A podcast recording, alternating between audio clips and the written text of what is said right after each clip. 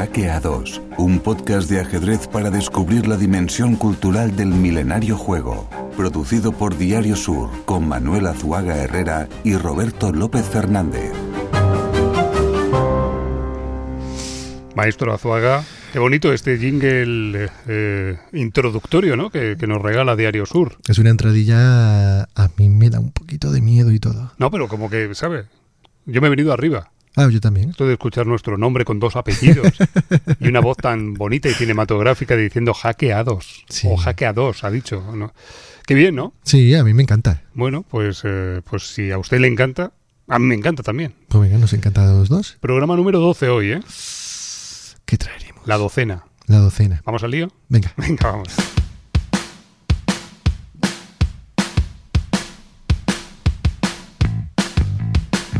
Número 12. Hola, hola amigos, amigas del tablero ajedrezado. Bienvenidos y bienvenidas a nuestro encuentro semanal en las ondas o en el podcast. O sea que bienvenidos a Hackeados, tu podcast de ajedrez, con todos ustedes, nuestro querido maestro Azuaga. ¿Cómo está, maestro? Muy bien. Ya- muy- ya lo veo. Sí, la verdad. Estoy hasta bailando un poquito. No, no, porque, que le veo muy... Sí, sí. porque vamos a jugar un capítulo musical por seguirillas Oh. y como que muy aflamencado. Ole. Eh, de alguna pista más, porque, a ver, mm, mola mucho decir un capítulo musical por seguirillas, aflamencado, pero alguna pista más. Sí, además sabe que tengo mucha debilidad por, por el personaje al que vamos a rendir tributo, sí. que es Enrique Morente, el Ole. cantaor que revolucionó el flamenco y que también fue un amante del noble juego. Hoy en Cuentos, Jaques y Leyendas, Morente. Bueno, ¿y qué más? ¿A quién tendremos hoy en nuestra sección en Roque Corto? Vamos a hablar con el escritor Jorge Aguadero, que nos trae, bueno, pues un poco los detalles de su última novela, La Última Partida. Y una semana más yo sigo aquí con mi blog de notas del Eterno Aprendiz para mejorar mi nivel de juego gracias a los consejos del maestro Luisón. Espero que hoy no falte a su cita en jaque, captura y, y amenaza. Hombre, Espero que no. espero que tampoco. Vale. Yo creo que no, que va, que va a venir Ah, seguro. formal y generoso. es muy formal, además. Luisón, sí, sí, no tiene por qué faltar. ¿Y alguna guinda? Sí, hombre, vamos a poner la guindita en la gran diagonal. eh, tendremos saludo. Además, un saludo eh, tan especial, Roberto, que lo vamos a oír dos veces, ¿vale? En dos momentos distintos del programa. Y bueno, ahí lo dejo. Vale, pues con todo y con ello podemos empezar. Venga. Pues señoras y señores, bienvenidos a Cuentos, Jaques y Leyendas.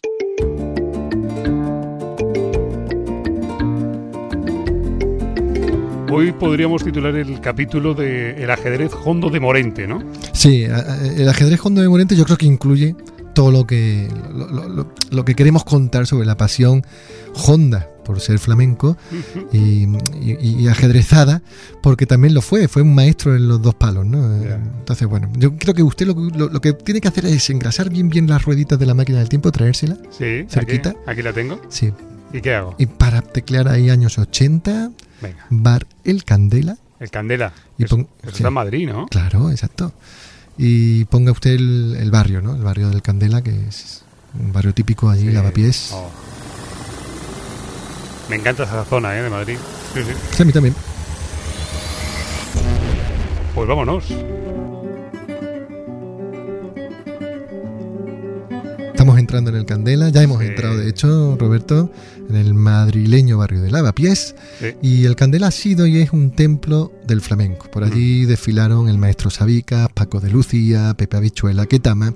Eh, hay un- una anécdota ahí, y es que eh, el primer disco de Ketama, año Sí. 85, éramos unos niños, se grabó el videoclip de un tema que se llama Vacío, se grabó allí en el Candela. Es decir, si alguien Qué tiene curiosidad de cómo es el Candela, que busque Ketama y que busque el tema Vacío, porque además es- es un documento. bueno. ¿eh? Bueno, pues por allí pasó una tropa innumerable de artistas eh, y de intelectuales. Me hace mucha ilusión, ¿eh? En aquellos años 80 yo era un niño que, que paseaba por la plaza de Cascorro, por la Latina. Al lado. Pues al lado. Por allí pasaron músicos tan variopintos, maestro, como Rubén Blades, como Compay Segundo, como Chick Corea o como Sade, entre otros. Exacto, exacto. Y, de entre todos, uno brilló con luz propia, nada menos que, Enrique Morente, el ronco del albaicín. Tan asiduo al lugar era que, que, se terminó convirtiendo en el compadre de Miguel Candela, que era el dueño de la sala, ¿no? De aquel, de aquel tinglao. Y bueno, pues fíjese, Roberto, a dónde llegaba la cosa, que Morente celebró su cumpleaños tres días seguidos dentro de aquella cueva de magia y contracultura. Oh, madre mía. Se imagina, ¿no? Allí con tres días. No sé si mi cabeza da para tanto, ¿eh? No sé si da para tres días de imaginación, pero bueno, nos hacemos a la idea. Bueno, pues el activista flamenco Juan Verdú produjo en 2012 un, documental hermosísimo que se llama Morente la Pasión, lo recomiendo, que nos permite poner el ojo en la mirilla de aquella mágica guarida. Enrique Gozaba era amigo y hermano de Miguel Candela, se jugaban ahí en su, su partidita de ajedrez todas las noches, se adoraban, hasta que horas y horas ya, y vivimos todas las fiestas como aquí, con Camarón, con Paco Lucía, con Manolo Sanlúcar, con Ketama, con todos aquí, y Enrique estaba siempre aquí con Miguel, se adoraban. Wow, eh, bueno, el documental es una delicia. ¿eh? Ahí lo dejamos. En la escena que hemos oído, eh, podemos imaginar, porque ocurre, que la cámara gira y de pronto Maestro nos muestra el rincón exacto, el tablero de mesa y unas cuantas piezas que, que son distintas a las clásicas, más elegantes, ¿no? Más, más altas incluso. Sí, sí, no son las, piezas que uno acostumbra a ver, estas son así como muy, muy estilizadas, ¿no? Son como persas, ¿no? Mm. La verdad que, que, el documental, ya os digo, es, una delicia y podemos ver el rincón exacto donde, donde jugaba Morente, ¿no? Eh, él mismo mm, confesó en, alguna entrevista la de noche que he jugado yo a esto en el Candela, ¿no? A esto era el ajedrez, ¿no? Y, y después de que su querido compadre, Miguel Candela, se murió además de forma trágica, ¿no? Eh, él también se, refirió a este suceso como una putada y, fíjate lo que dijo, ¿no? Abro comillas, nos ha hecho un jaque y ahora ya es difícil hasta enrocarnos, ¿no? Es decir, utilizaba hasta el argot, ¿no? Bueno, hace, hace unos años, Roberto, se acordará, eh, descubrimos un documento sonoro que atestigua por sí solo el amor incondicional, total, que tenía Morente por las 64 casillas. Se trata de un corte maravilloso del programa Duendeando de Radio Nacional donde, donde Morente dice esto. ¿Y qué más aficiones tiene Enrique? ¿Qué le gusta aparte? Los toros ya hemos visto que, está claro, la guitarra. El ajedrez. ¿Ah, sí? Sí, le gusta el ajedrez. ¿Y juegas o qué? Sí, sí, juego allí en grada con amigos y, y no juego más y no estudio más porque me da cargo conciencia no dedicar ese tiempo que te exige un juego de tanto de tanta entrega me voy a dedicar a la, a la música no a lo mío que ya es bastante pero sí es mi otra ¿De, ¿También desde siempre o qué? Sí, hace muchos años. Y que la estrategia, yo es que no, de, de, no te puedo decir, ¿no? ¿Cuál es la magia, el atractivo? Pues es un juego que mm, te absorbe, te, absorbe, te, te, mete dentro de él a cambio de nada. Es un juego donde no te no te juega nada más que eh, la pasión. Es decir, no te juega mm, el dinero, ¿no? Claro, y es importantísimo. y cómo te puede agarrar un juego sin si no vas a perder tu casa ni vas a perder tu, tu sueldo, ¿no? Y supongo la relación también, de estar con la gente, ¿no? Sí, sí, la relación con los compañeros de ajedrez, hasta que uno pasa media hora de haber perdido o tres cuartos de hora, es más bien de odio que de amor. Pero cuando pasa cinco minutos después de haber perdido, mm, no pasa La amistad es inmediata. Qué bueno, juego en Granada con unos amigos y no estudio más ajedrez porque me da cargo de conciencia no dedicar ese tiempo a la música, reconoce en el audio Enrique y añade, es un juego que te absorbe, te mete dentro de él y lo hace a cambio de nada. Dice, no te juegas dinero, solo la pasión. No queda duda, maestro, que, que Morente fue un auténtico y un apasionado verdadero del juego ciencia. Bueno, está claro que lo fue, ¿no? este testimonio me parece maravilloso, ¿no? Y, él mismo lo reconoce, ¿no? Bueno, resulta que cuando ya se va de Madrid Morente y vuelve a Granada, él juega en, en, dos lugares, ¿no? En la Tertulia y en el Paz Liberia, ¿no? Bueno, cuando cerraba uno, Roberto, se iban al otro, ¿no? Y así iban tomándose la vida y la noche, sobre todo, entre copas y tableros, ¿no? Bueno, pues la Tertulia es un espacio único, además, que, pertenece a la historia cultural granadina, ¿no? Su, dueño es el argentino Tato Rébola y es un tipo que que, salió huyendo de, allí de Argentina, cuando el general Videla y el golpe de Estado en el 76 se establece en Granada, y fue entonces que Rebola Tato monta la tertulia y por allí comenzaron a juntarse tertulianos, bohemios y pensadores. Mm, tengo, tengo por aquí una playa de, de nombres propios. Atención, ¿eh?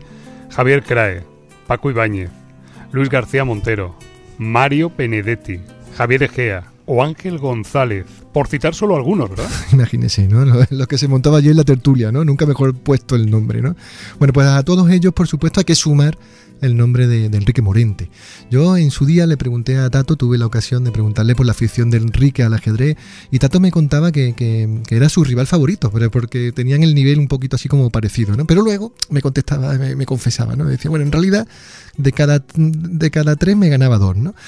Entonces, bueno, jugaban casi todas las tardes, eso sí, y movía piezas allí Enrique pues con otro compadre, el arquitecto Felipe Martín Chica, o con Juan Cruz, el filósofo, eh, artista polifacético, amante también del ajedrez y del flamenco, ¿no? Lo del juego, me reconoció Tato, era para Morente un pretexto para sentarse, para charlar y para desplegar sobre el tablero toda su genialidad. Leo por aquí que otro genio poco sublimado de la tertulia, poeta y cantautor, fue Antonio Mata, miembro fundador del manifiesto Canción del Sur. Cuéntenos más, maestro. Sí, bueno, Mata, compuso el tema del crepúsculo lento nacerá el rocío para Triana, para la mítica banda, ¿no? Sí. Y fue, frecuentó mucho Antonio Mata la tertulia, fue muy amigo de Morente y gracias a un sobrino, a un sobrino de Antonio Mata, aunque se llama Jesús, hoy conocemos un poema ¿no? que escribieron allí, ¿no? No sé si usted lo quiere leer, pero... Bueno, aquel que dice blanco y negro, yo me juego un ajedrez, pongo el alfil de balde y el caballo a galopar, la reina es mía, solo mía, los peones son y están en el rojo amor del ajedrez, Turquía viene a mis labios, Granada me hace trigo limpio, me parece el mar desde Jaén. Estos versos creo eh, que los improvisó Antonio allí mismo, ¿no? En el bar, junto a Morente, con un tablero de ajedrez sobre la mesa. Exacto, así lo cuenta el sobrino de Antonio, ¿no? Y, y bueno, le regaló el, el manuscrito a su sobrino y este le gustó tanto que le pidió que, que su tío le se lo dedicara, ¿no? Y entonces Morente dijo, yo también te lo dedico, ¿no? Y, eh, es decir, que hay un poema de ajedrez como el que acaba de leer, Sí. tan bonito, ¿no? Pues que está también firmado al pie del poema por, por don Enrique Morente, ¿no? Corría en esta época, eh, febrero de no- del 96, para situarnos, que fue el mismo año además en el que vio la luz Omega, ¿no? Eh, la última letra griega que se ha convertido en el mejor disco de la historia del rock español o quizás del flamenco. O quizás de ambas cosas, ¿eh? De hecho, el siguiente capítulo de esta, de esta historia aflamencada y ajedrezada se podría titular Omega y el ajedrez, Azuaga. Sí, porque Tato me contó que la maqueta de Pequeño Vals Bienels ¿no? Mm. sonó por primera vez en la tertulia. ¿no? Él llevaba a Morente mucho tiempo sumergido en la obra de Lorca, de Leonard Cohen, ¿no?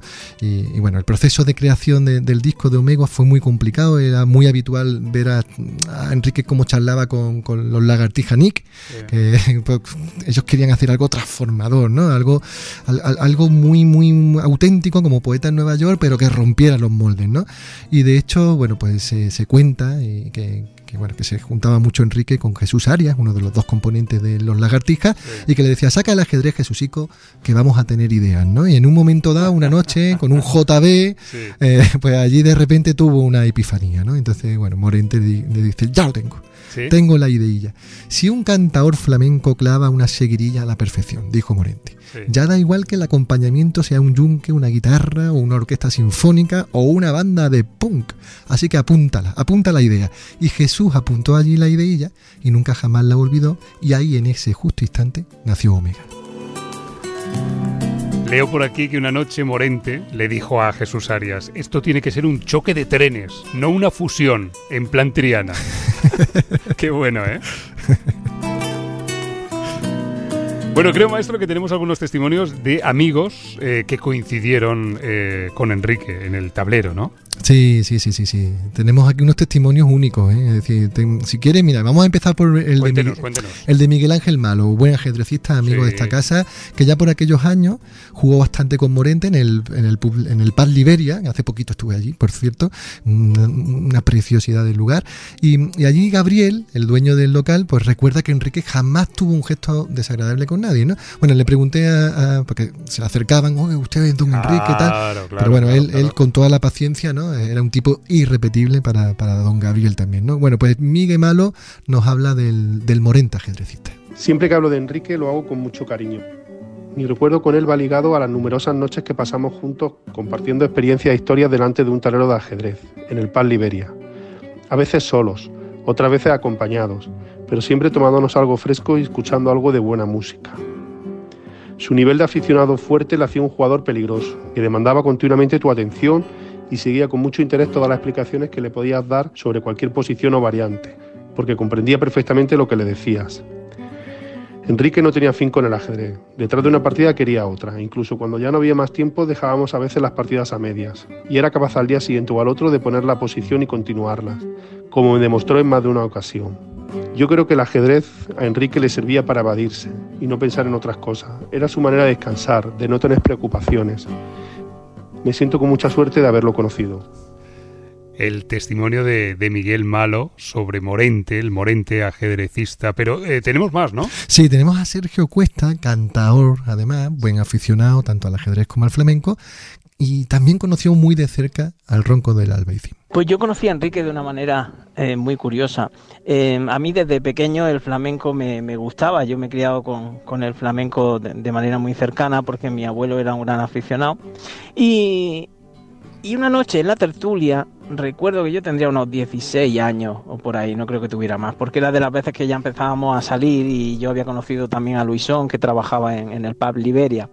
Pero en el pub La Tertulia una noche que habíamos estado jugando eh, partidas rápidas, ya de retirada, era tarde, y estaba yo pues, recogiendo las piezas y entró un señor en el pub con, con, un abrigo, de, me acuerdo, un abrigo así de piel bastante pesado y lleno de, de, de, pelo así, ¿no? Como de bien abrigado.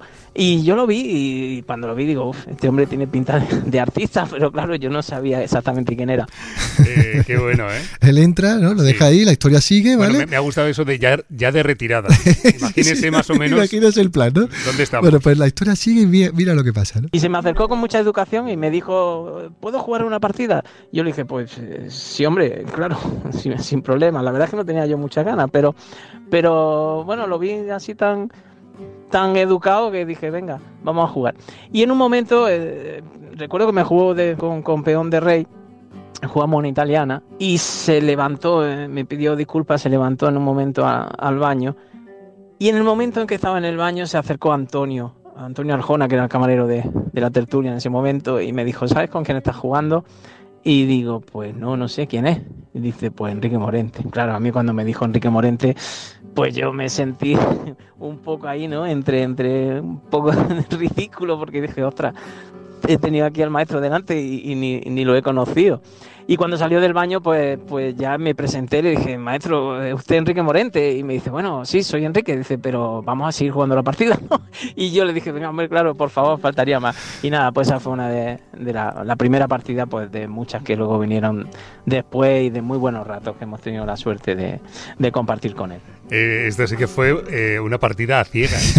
total, total, porque no sabía, pobrecito, también Sergio claro. con 16 añitos, ¿no?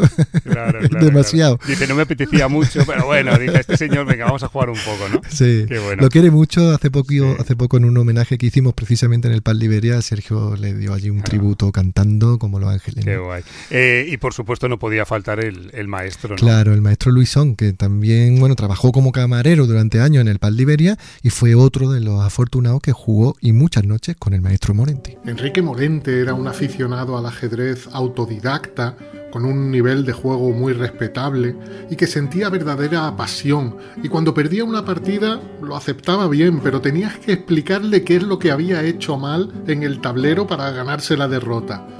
Maestro, me decía, ¿en qué momento exacto he fallado? Qué analítico, ¿no? Qué bueno, ¿eh? Morente. Claro. Sí, sí. Fue no, un genio. Claro, claro, claro, pero eh, me pasa un poco como el, el, periodista de Duendeando, ¿no? Cuando le dice que le gusta jugar al ajedrez y se sorprende, ¿no? Sí. Y es un poco como, no me cuadra, ¿no? No me cuadra que el flamenco este... Sí, porque es infinito como la música, ¿no? No me quiero poner muy elevado, pero yo lo entiendo, lo entiendo. Sí. En fin, eh, por si quedara alguna duda, maestro, creo que la propia Estrella Morente te confirmó el amor extraordinario de su padre por el ajedrez. Te lo hizo de, manera textual, ¿no? Sí, tal, cual, ¿no? ella decía que su padre en todo lo que hizo era un eterno discípulo, ¿no? Que siempre estaba dispuesto a aprender y el ajedrez le permitía esa exploración constante, ¿no? Casi infinita. Ella recordaba la de partidas que jugó su padre en el Candela con Paco de Lucía, que los dos tenían un pique sano, imagínense Morente y Paco de Lucía allí, ¿no? Jugando al ajedrez y que a pesar de la amistad se lo tomaban muy en serio, con mucho respeto, ¿no? Y, bueno, ella también recuerda que más de una vez tuvieron que ir a, buscar a su padre para recordarle que tenía concierto al día siguiente, ¿no? Y él allí concentrado buscando la jugada perfecta. Creo, maestro, que el ajedrez ha quedado como legado en, la familia y que Estrella tiene su, su tablero de ajedrez que incluso juega, ¿verdad? Eso es. Y que su hermano Kiki también le da esto de las piezas y en palabras de Estrella no se le da mal. Exacto, así me dijo, ¿no? Eh, al final el legado ajedrezado ha quedado en la familia muy bien, ¿no? ha heredado eh, esa pasión en la familia y a todos le enseñó su padre, ¿no? Y también a los nietos, lo poco que le dio tiempo. Y yo creo, Roberto, que en este punto lo mejor es que pongamos el cierre a este homenaje a Morente con un regalo sonoro, en exclusiva, para la audiencia de, Hackeados, ¿no? Como recuerdo y como cariño a la figura de Morente. Hola a todos, eh, desde aquí estoy Morente, cantadora flamenca os mando un beso muy fuerte a todos los oyentes de Hackeados. Ya sabéis que en casa de Morente somos unos enamorados del mundo del ajedrez. Un abrazo muy grande a todos. Que sigáis disfrutando. Un beso. Ole, el mensaje de, Estrella Morente, nuestro buzón de voz, ¿eh? Qué lujo, ¿eh? gracias, Estrella, gracias. Qué bueno, qué bueno. Pues nada, ha sido un cuentos, jaques y leyendas eh, de nivel aflamencado y, y ajedrezado que hemos titulado El ajedrez hondo de Morente.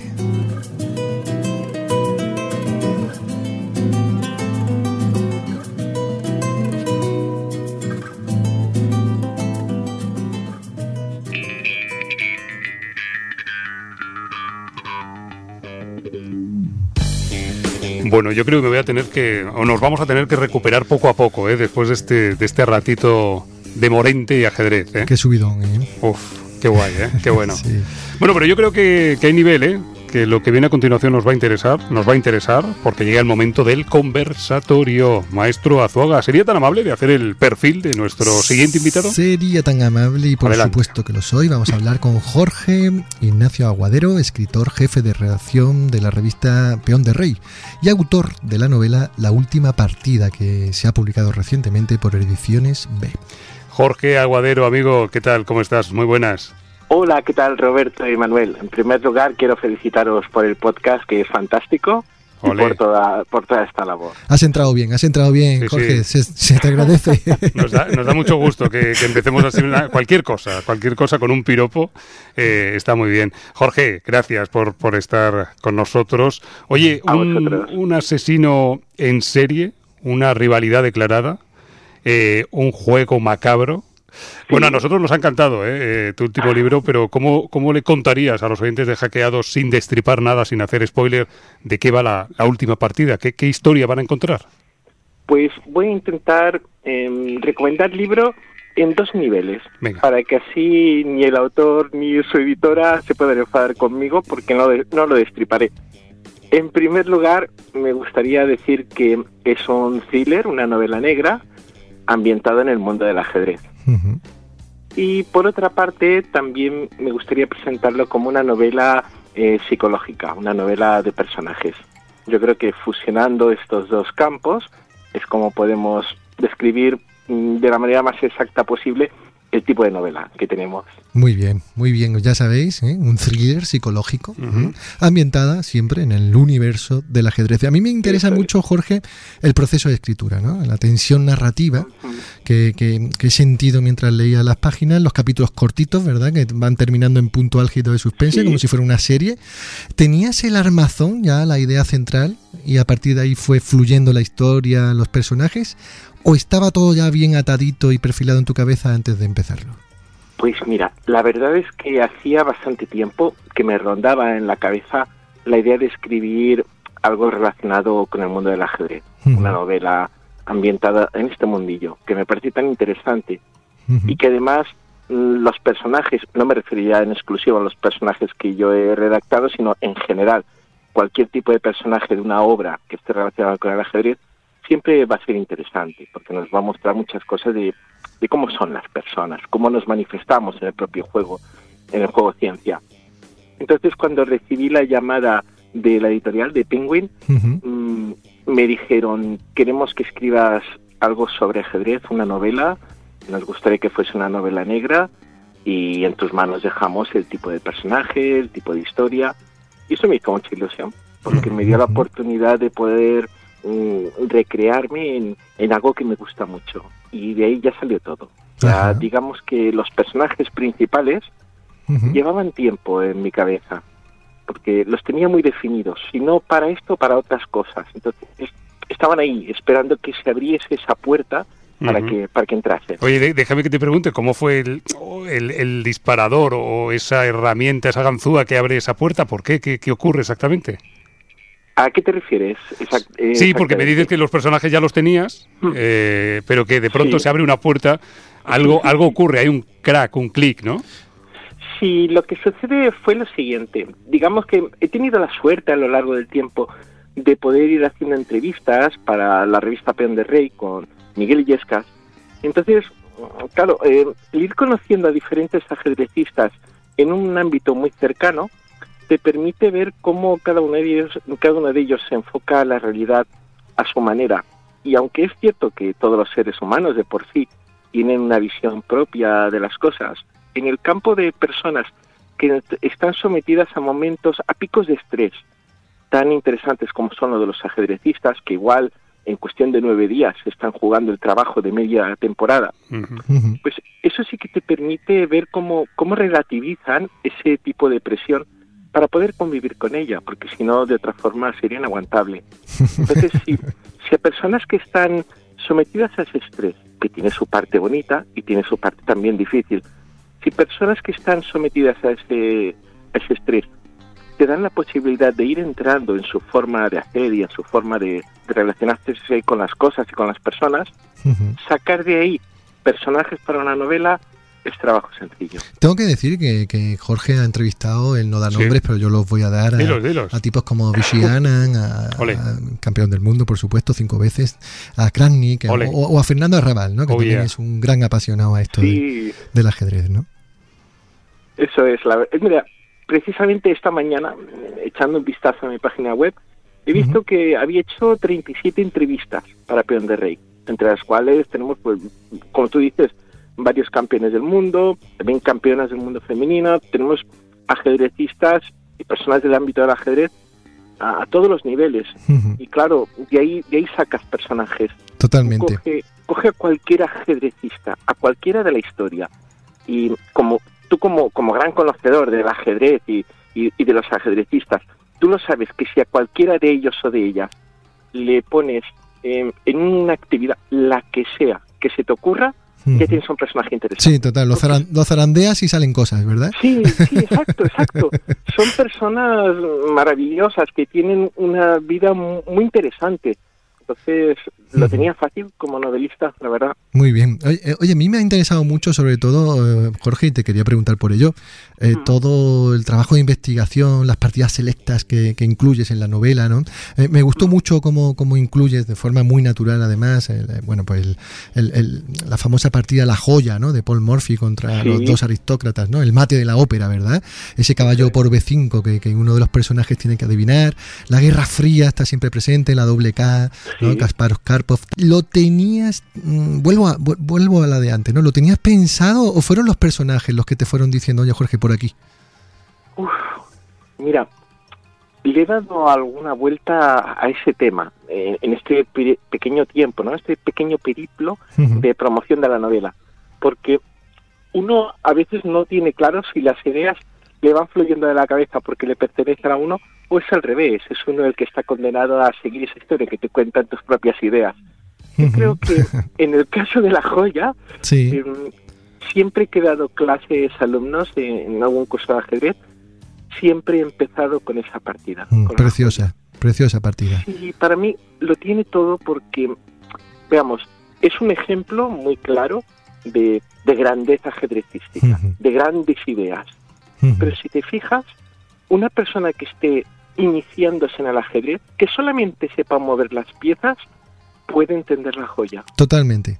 Estamos de acuerdo, Jorge. grandes artificios para explicar esas bellas ideas de Paul Morphy. Qué bueno. Entonces tenía que aparecer en la novela. Y en cuanto a la Guerra Fría, tengo la suerte de contar entre mi círculo de amistades con personas que han estado en ámbito soviético, desde Ana Mandache, Olga Alexandrova, que me han ayudado mucho a, a perfilar cómo eran diferentes épocas, cómo se vivía en aquellas ciudades en aquellos tiempos, en los cambios durante la perestroika. Los padres de Olga me hablaron sobre em, cómo, cómo era la ciudad de Kharkov a partir de la Segunda Guerra Mundial. Claro, he tenido ese privilegio de estar asesorado en, ese camino, en ese camino, perdón. Entonces, poder ir escribiendo a raíz de, de cómo me contaban cómo eran las cosas, poder meterte en cada habitación, en cada casa, abrir, abrir una puerta y ver esa escena costumbrista explicada por personas que lo han vivido eh, allí, pues claro, ya te digo, mi, labor ha sido muy sencilla. eh, Guerra Fría, investigaciones, partidas selectas. Eh, permitidme que abra el libro por una página, casi casi al azar, ¿eh? Muy bien. La sexta ronda no fue mucho mejor para los intereses de Ellen. Jugó como una calabaza tonta, había tirado las blancas en la ronda anterior y se había dejado cambiar las damas en plena apertura jugando con negras. Partida plomiza en la que solo le quedaba defenderse durante tres horas, agotando las pocas energías que le quedaban. Estrechó la mano de su rival, esbozando una sonrisa forzada, de tan estúpida que se sentía por haber entrado en su juego.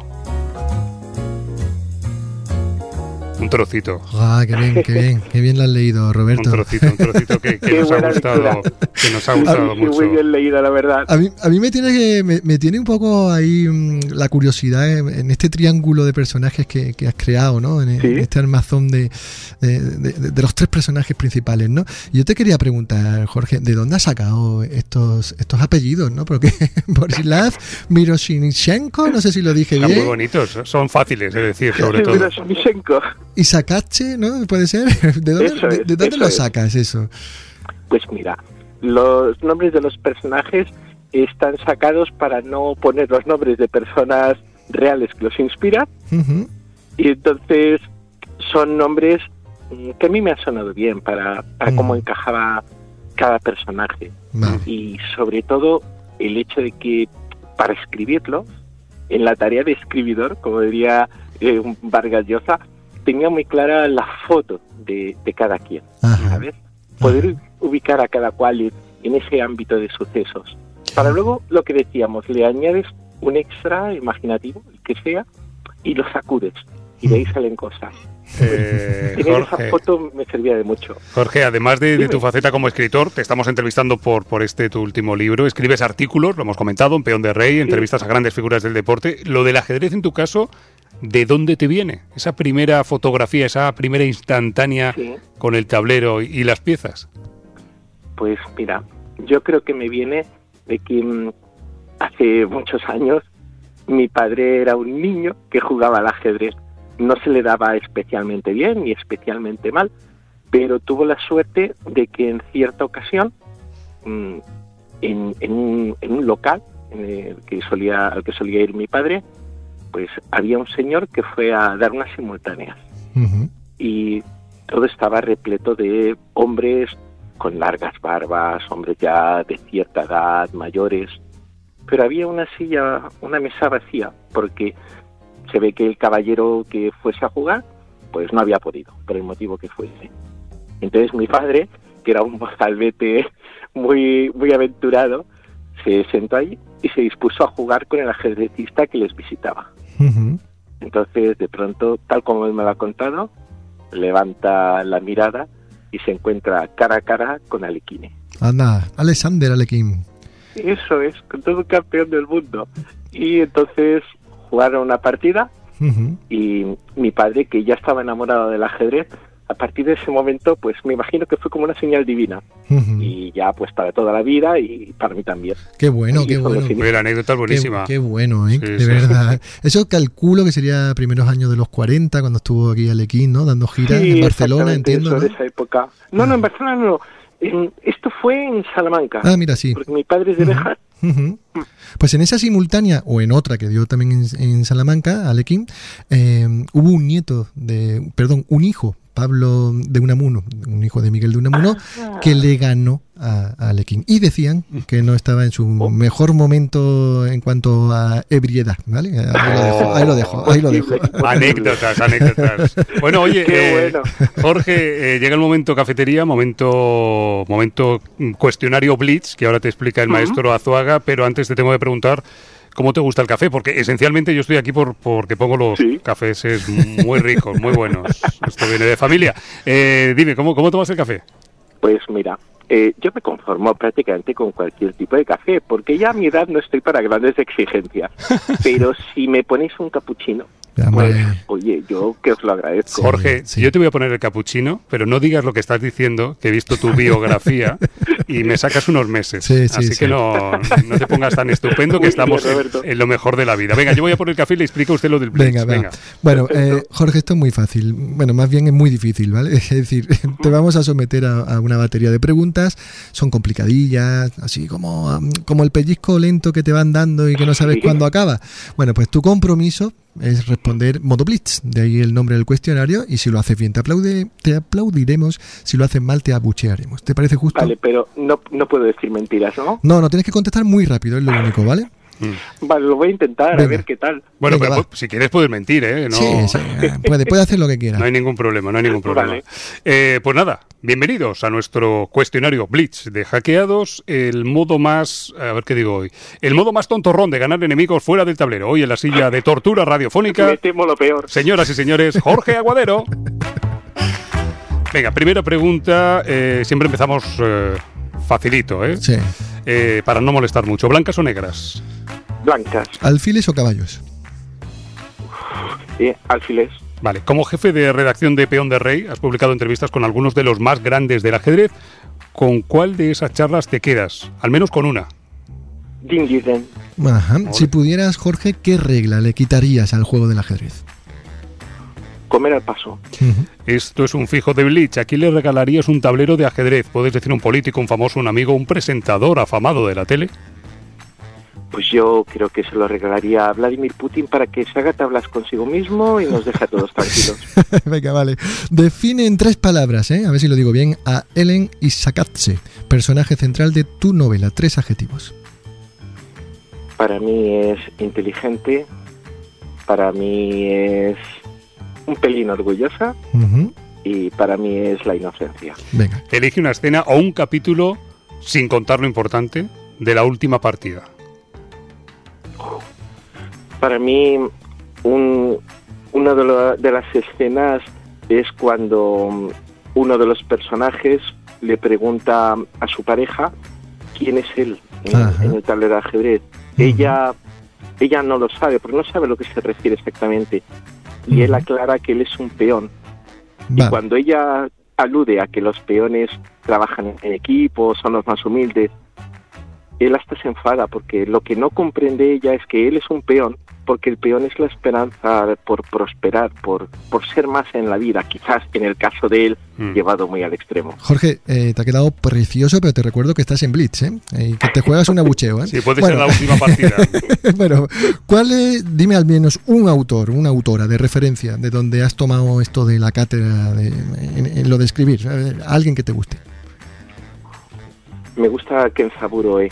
Ajá. Jorge, vas bien, vas bien, ánimo, cambiemos de tercio. Ah, eh, ¿Quién destronará al actual campeón del mundo, Dingliren? Un indio. Vale, desde fuera del tablero ya la penúltima, recomiéndanos una peli. cuando dice fuera del tablero, incluso fuera del mundo del ajedrez. Sí, claro, claro, claro. Una peli, dinos cuál es tu favorita, esa peli que siempre ves en Navidades. Pues a mí me gusta mucho em, una, una película que es una película eh, una película china que es una historia china de fantasmas. Ajá. Vale. Eh, pues buscamos, buscamos. Y en la última, tienes que completar la siguiente frase. El ajedrez y la literatura, puntos suspensivos. Se atraen, se desean y a veces se odian. Bien, bien, bien, bien, bien, bien. Bueno, y ahora llega el momento del aplausómetro. Aquí ya ni Azuaga ni yo no, tenemos nada que ver. A ver qué dice la máquina. Bien. Bueno, Menos mal, menos mal, la, la, tengo comprada. Sí. No, yo creo que ha levantado ahí, en la última has estado soberbio, ¿eh? En, la, en la sexta o séptima yo veía el abucheo, ¿eh? No, no diga eso. Sí, lo, veo, Lo, veía, lo veía. Bueno, eh, Jorge eh, Aguadero Casado, eh, autor de la última partida, ha estado con nosotros aquí en, en Hackeados y ha sido un auténtico placer, así que cuídate mucho, amigo, y volvemos a hablar pronto, espero. Os lo agradezco mucho, amigos. Ya sabéis, cuando queráis me llamáis, charlamos y me invitáis a un café. Muy bien, un abrazo, Jorge. hasta luego. hasta luego. Seguimos después de esta super conversación eh, eh, literaria. Eh, bienvenidos a Torre en Séptima. Bueno, recordamos, maestro, que en esta sección nos colocamos en séptima fila, así somos, muy locos, para leer los mensajes de los oyentes, ¿no? Eso es, de los oyentes. ¿Usted los ha leído? Sí. Yo también. sí, sí.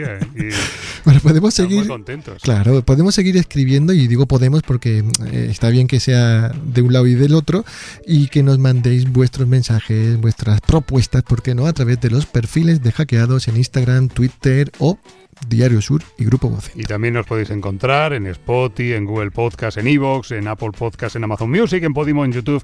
Estamos en todos los sitios. Os enviaremos nuestros saludos ajedrezados y, como no, nuestros abrazos de cartón cariño. Venga, mensajitos, mensajitos. Venga, tengo aquí al Club Naranco de Ajedrez ah. desde Asturias que nos dice gran programa, como siempre, un lujo escucharlo cada viernes recién salido de horno. Saludos a ajedrezados. Bien. Alejandro Ñíguez López dice, buenas chicos, me ha encantado escuchar la historia de Julio Granda, apasionante. Por otro lado, tengo una duda respecto a los analistas de los grandes. Como no dejan de ser rivales, cobran bastante a quienes están ayudando, pregunta. ¿Eh? No está mal. Ah, está bien. El dinerito, El dinerito. ¿En qué les beneficia ayudar a un posible futuro rival? Por ejemplo, si Rapor ayuda a Dean, ¿no le está dando sus ideas que luego no les servirían para jugar contra eh, el propio Liren? Sí, es verdad. Un abrazo y gracias por el programa. De hecho, está también planteada la pregunta que ya se la hemos hecho llegar al maestro Luisón para futuro, ¿vale? Así que Alejandro tendrá respuesta del maestro Luisón. Vale. Eh, José Miguel Piñero Fernández, Fer, eh, Jamalúen o Yamalúen. También nos han dejado mensajitos. Jamalúen, Jamalúen o Yamalúen, no lo sé. bueno, vale. Pues, besos. Besos a todos. Venga. Y abrazos. Y abrazos. Vale, venga. y abrazos, y abrazos. Los consejos del maestro que captura, amenaza o la sección de Luis Son. ¿Qué hay que contar aquí? Aquí hay que contar que nos hicieron llegar una pregunta muy interesante. Eh, le preguntaban a Luisón, ¿qué le parece los libros de Yusupov? Pues contesta el gran Luisón. Gracias por tu pregunta. Como resumen de mi respuesta, Yusupov es un grande.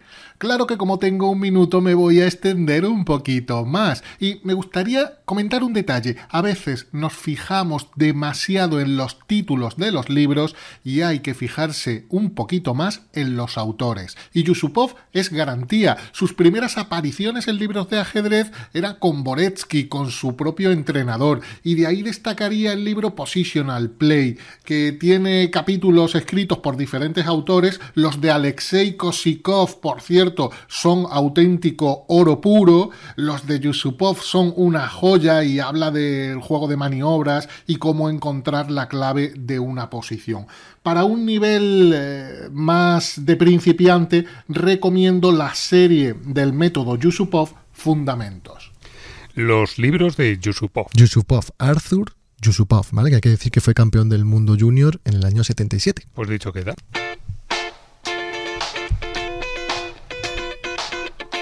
Y ahora, la corrala. Las noticias. El bla bla bla.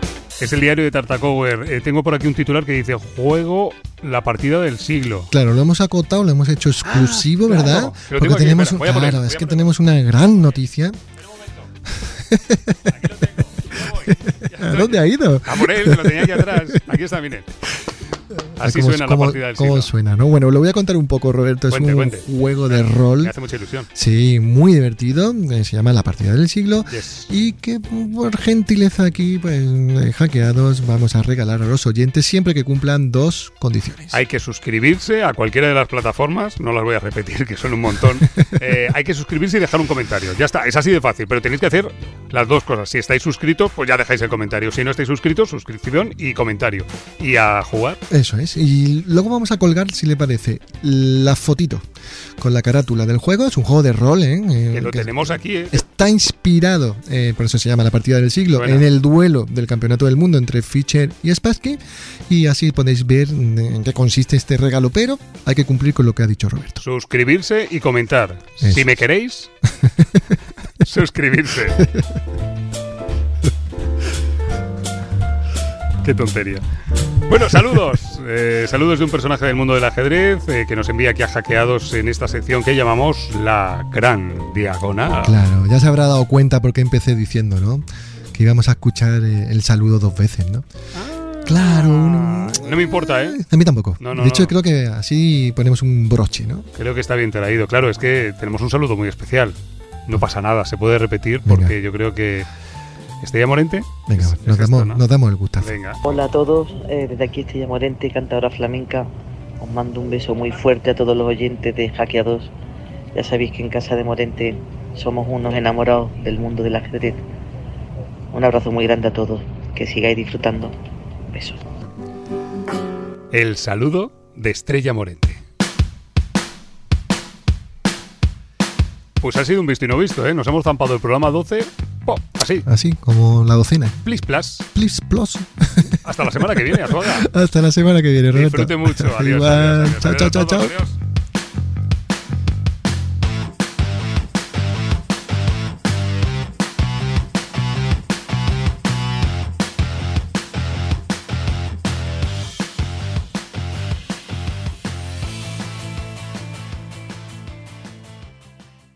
Jaque A2, un podcast de ajedrez para descubrir la dimensión cultural del milenario juego. Producido por Diario Sur, con Manuel Azuaga Herrera y Roberto López Fernández.